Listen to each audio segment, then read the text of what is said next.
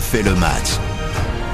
Bonjour, c'est Eric Silvestro, bienvenue dans le podcast dont refait le match. Aujourd'hui, Christophe Galtier peut-il tenir à la tête du Paris Saint-Germain après la nouvelle désillusion, la défaite contre Rennes lors de la 28e journée de Ligue 1 Avec nous pour évoquer l'actualité du Paris Saint-Germain et de l'avenir de l'entraîneur parisien, Nicolas Georgerot, spécialiste du Paris Saint-Germain. Salut Nicolas. Salut à tous. Avec nous également Roman Dula, un petit nouveau dans les podcasts dont on refait le match qu'on est ravi d'accueillir. Salut Roman. Bonjour. Et puis évidemment, il est là, il a préparé sa roue, sa roue de la fortune.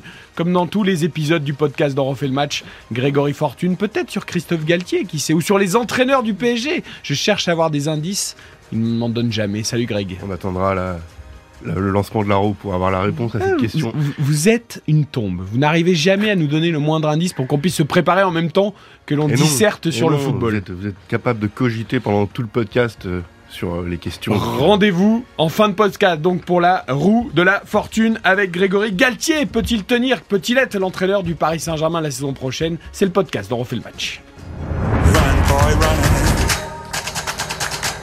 Nicolas Georgerot, 7 défaites en 17 matchs disputés depuis la Coupe du Monde. Le Je n'y suis bilan, pour rien. Le Je bilan pour de rien. Christophe Galtier devient cataclysmique à la tête du PSG. Et pourtant, et pourtant, on nous dit qu'il sera l'entraîneur du Paris Saint-Germain l'année prochaine. Bah, C'est-à-dire que oui, c'est la, c'est la tendance euh, et de ce qui est, ce qui est ressorti des premières euh, réunions post-élimination euh, du face au Bayern Munich. Donc effectivement, au lieu de, de tout balayer comme euh, le Paris Saint-Germain tend à le faire ces, ces dernières saisons pour dire on veut que ça change, on veut un nouveau cycle.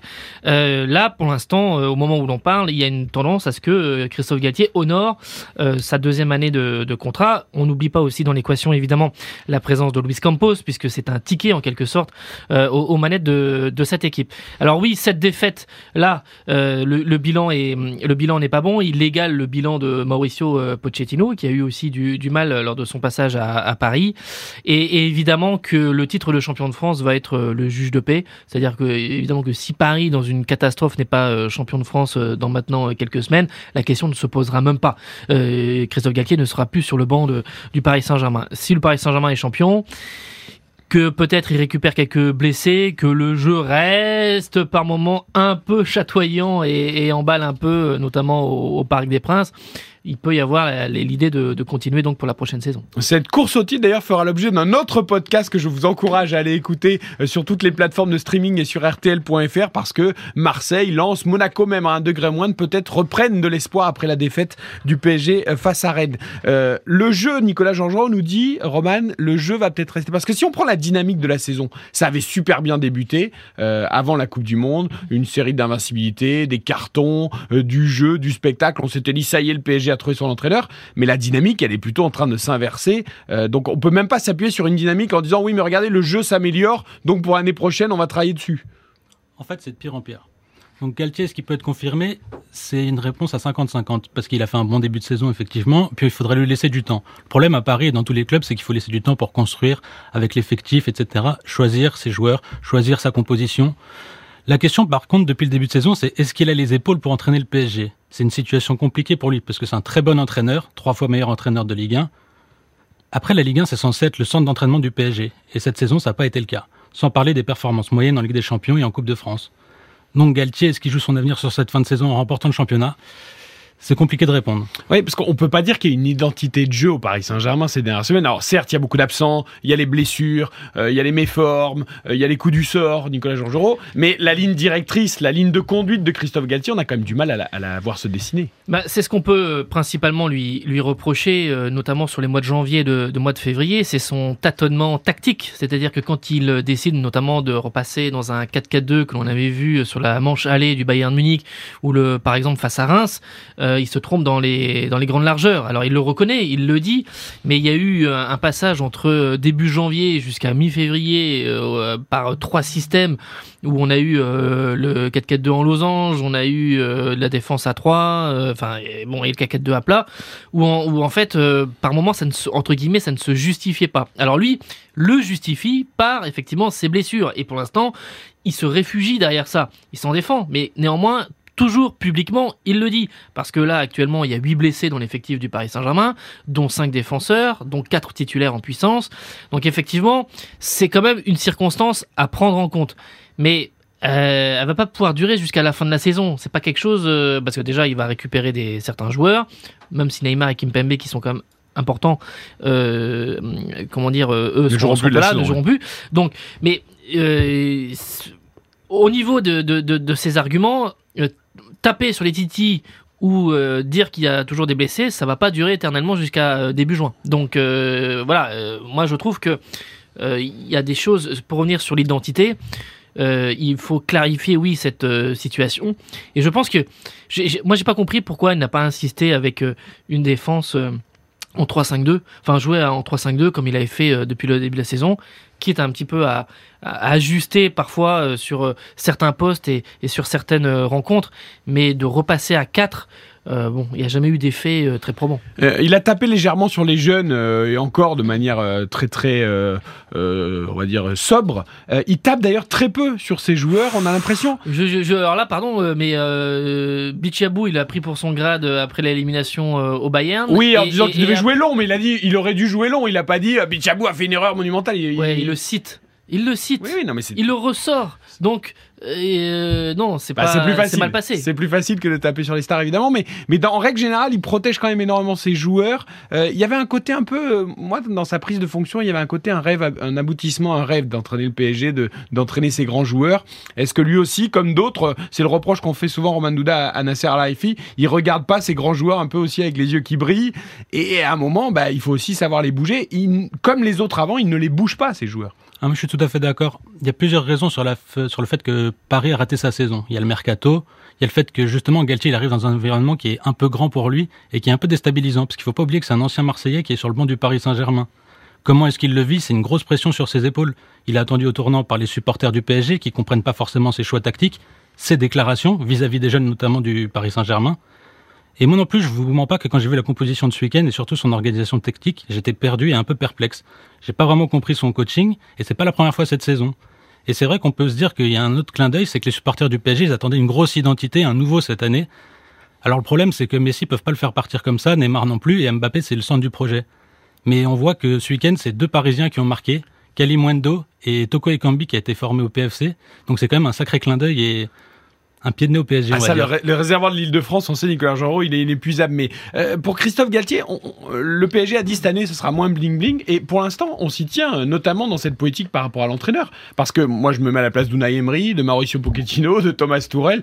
Personne, même Laurent Blanc euh, en son temps, personne n'aurait résisté à un bilan comme il se va se présenter. Élimination contre Marseille en Coupe de France, l'ennemi juré. Huitième de finale en Ligue des Champions. Il n'y a même pas eu la moindre émotion. C'est Johan Rioux qui disait ça sur RTL.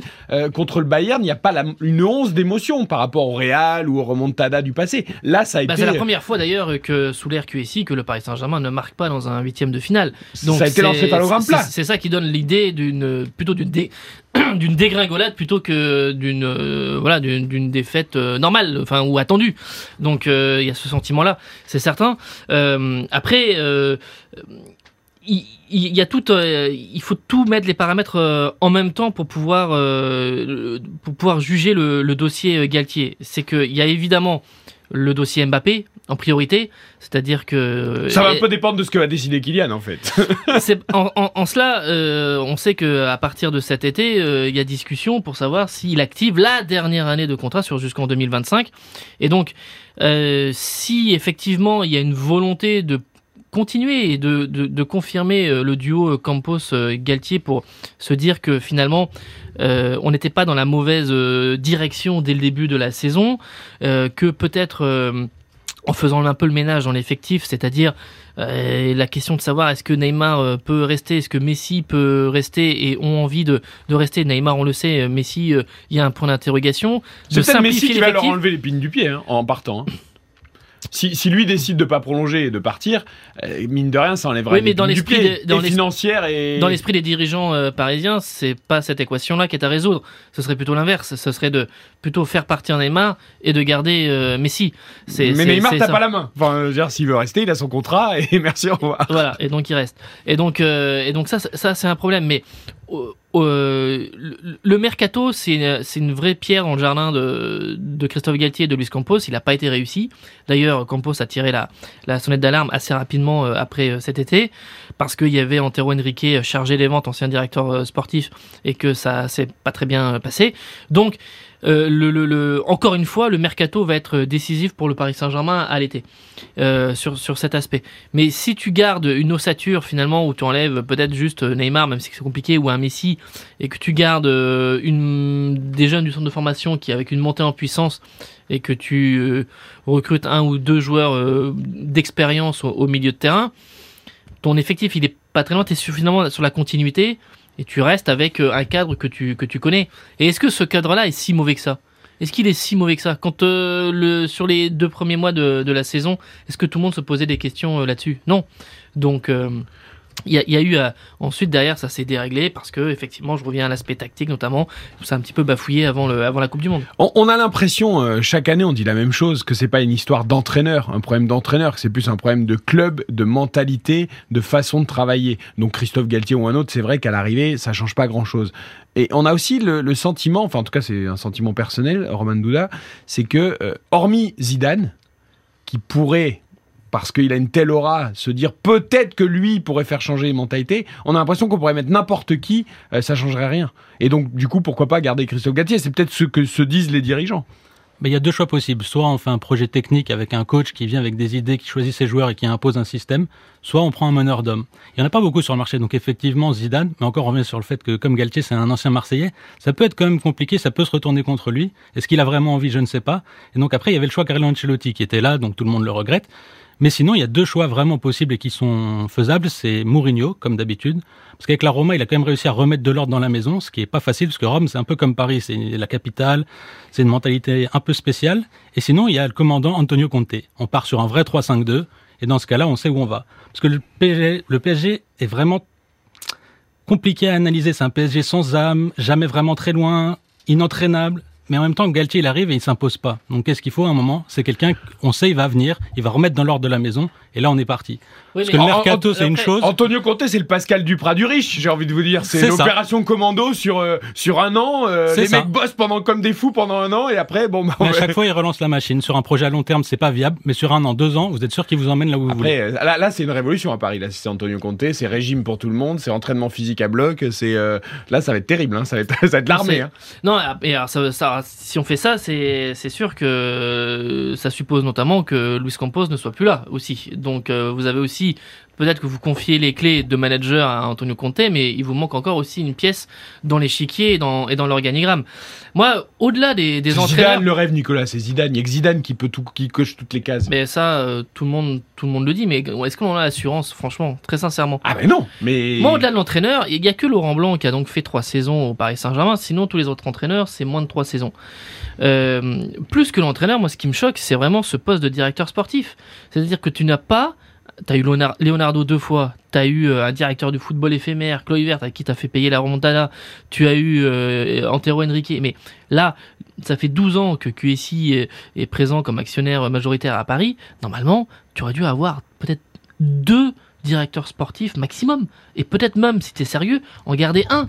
Un seul, en avoir un seul. C'est-à-dire qu'il donne vraiment une ligne, euh, une feuille de route de haut jusqu'en bas. Et, et là, tu peux construire. Et en fait, tu te rends compte que, même au-delà de l'entraîneur, cette, politique sportive, elle est inexistante.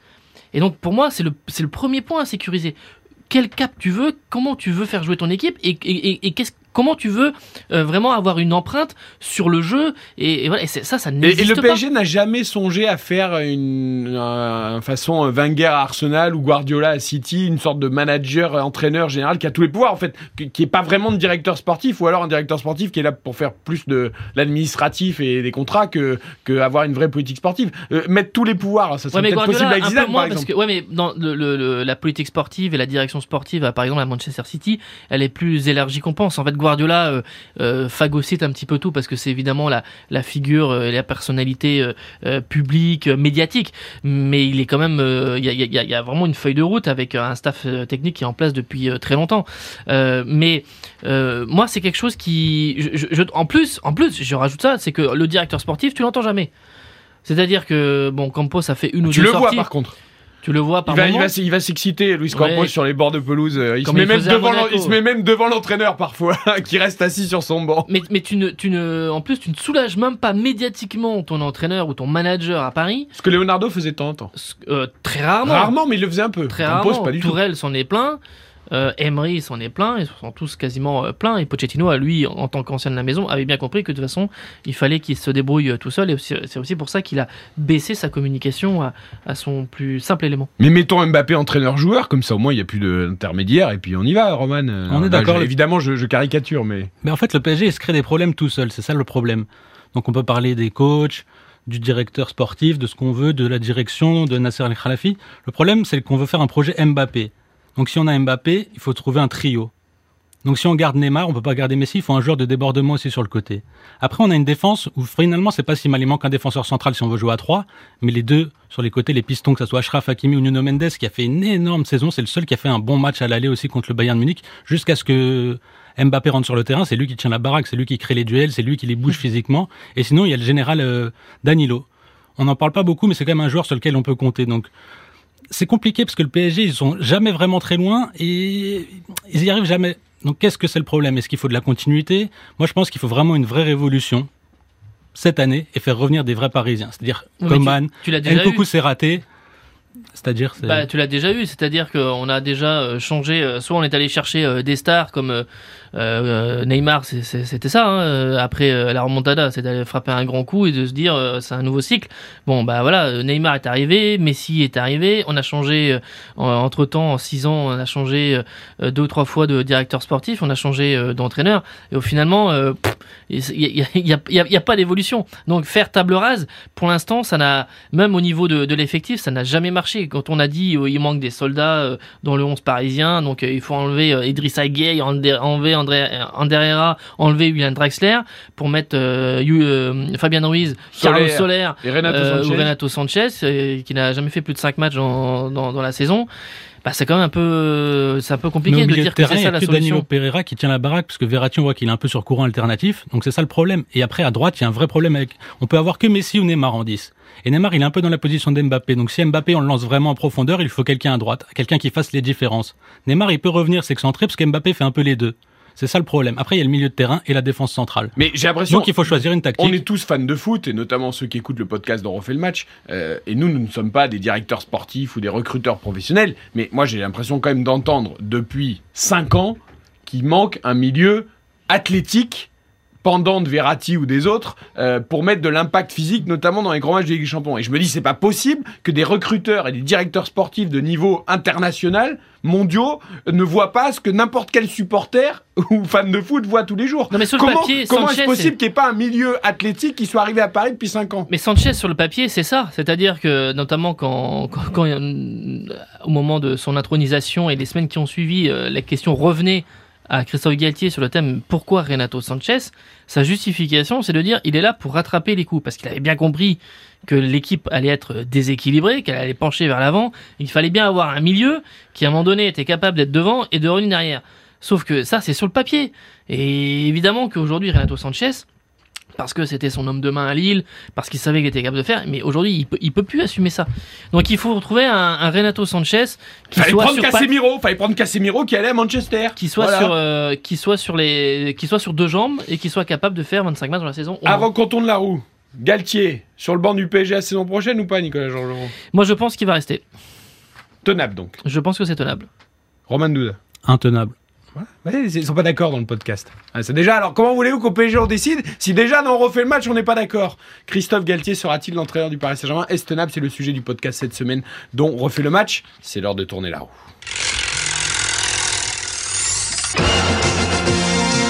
Mettons un peu de sourire, mettons un peu de gaieté, mettons un peu de quiz dans tout ça. Tout à Fortune. Quelques hein. c'est bien sûr un quiz sur Christophe Galtier. Ah, pour une fois, on avait deviné, c'était pas très dur. Bah oui, la galette. Euh, en tant que joueur, il a disputé 390 matchs entre 1985 et 1999. Avec quel club en a-t-il joué le plus? Saint-Étienne. En tant que joueur. Il n'a pas joué à Saint-Étienne. oui. Euh, Marseille? Marseille, oui, j'allais dire. Bonne réponse de Ouais, c'est Nicolas. ça. Ouais. Ouais. En, en deux temps, euh, en premier passage entre 85 et 87, il revient entre 95 et 97, ça fait 120 matchs au total. Il a joué 107 pour Lille et euh, 91 pour le TFC. Ouais. Dans mes souvenirs d'image Panini, je le voyais plus à Toulouse ou à Lille. Euh, il a joué aussi pour Angers parce que vous étiez plus grand. en Ligue 1. Non, pas forcément. Pour Angers et Nîmes aussi? Pour Angers et Nîmes en Ligue 1. Bon, carrière tout à fait honnête. entre parenthèses. Euh, il reste deux clubs à trouver. Dans, dans quel pays lointain a-t-il terminé sa carrière de joueur? De joueurs Ah euh, oui, la, la Chine. Tout à fait, deuxième bonne réponse de Nicolas. Euh, au Liaoning euh, Yu- Yuandong euh, pour une petite saison après avoir fait un passage à Monza en Serie A. De retour en Serie A d'ailleurs, Monza avec Silvio Berlusconi. Cette Tout année. à fait. Fait une bonne saison. Euh, troisième question, quel titre majeur compte-t-il à son palmarès avec l'équipe de France Espoir? Équipe de France Espoir, un champion d'Europe? Oui. Champion d'Europe, mais alors quelle année? Quelle année? La grande année? Champ- Grande année Euh, 97 2007 Non. A Non, pas de non. Plus, plus, plutôt, Plus, plus tôt que ça plus ancien. Avec euh, la génération des Paille Cantona, Sauzé, Zitelli, Guérin, Angloma, Dogon, Roche, Blanc. Donc dans les années 80, Ouais, bah, le titre de euh, 88 88. Ah, Nicolas, vous. Il est, mais il est intouchable, Nicolas. Vous, mettez un 3-0. Vous savez, vous savez, vous connaissez son surnom, hein, Nicolas La Wik- machine. Wikipédia. Wikipédia. Et moi, je l'appelle la machine. Eh, aussi, ouais, ça marche aussi. Allez, une dernière pour la route. Combien de titres compte-t-il comme entraîneur, Christophe Galtier, Avec les coupes avec les coupes Combien de trophées donc Trois trophées. Trois. Trois. Ouais. C'est trois. C'est vous, vous me les trouvez Vous me les, vous me les donnez? Championnat, Coupe de France et Coupe de la Ligue. Ouais. Quelle année Quel club? Saint-Etienne, Nice et Ah, euh, Nice. euh, Nice, non. Saint-Etienne, Ah, Lille pour le Lille, titre de champion, Lille et Lille pour le titre de champion Ouais. en 2021. Saint-Etienne pour une. euh, la Coupe de la Ligue. la Coupe de la Coupe Ligue. de la Ligue en 2013. Et la coupe- Et Ok. l'été dernier, pour son arrivée euh, Ah à bah Paris, un petit trophée Ah oui, des c'est vrai. champions. Le trophée des champions. Ça Voilà. compte Ça, compte. Ça, Il avait fait une belle impression d'ailleurs au trophée des champions. On verra si... À l'époque, on se disait, oh là là, Christophe Galtier, ça va être fantastique à la tête du Paris les premiers Saint-Germain. mois étaient, euh, étaient excellents. Bon, Nicolas a gagné euh, Victoire haut la main, de Nicolas. main. Quand il vient, il est pas là pour plaisanter. Cette roue de la fortune, bah oui, c'est ça. C'est ça les spécialistes. Vous avez les Mais je meilleurs gagne sur quoi alors? RTL. Rien? Toute la Ah, reconnaissance de l'ensemble de la direction sportive Ah. de RTL, qui est plus unique que celle du Paris Saint-Germain. Euh, merci à Nicolas Georgerot, merci à Roman Douda, à Grégory Fortune pour ce podcast. On refait le match. Galtier peut-il tenir donc? Vous avez vu, on n'est pas d'accord. Réponse dans quelques mois.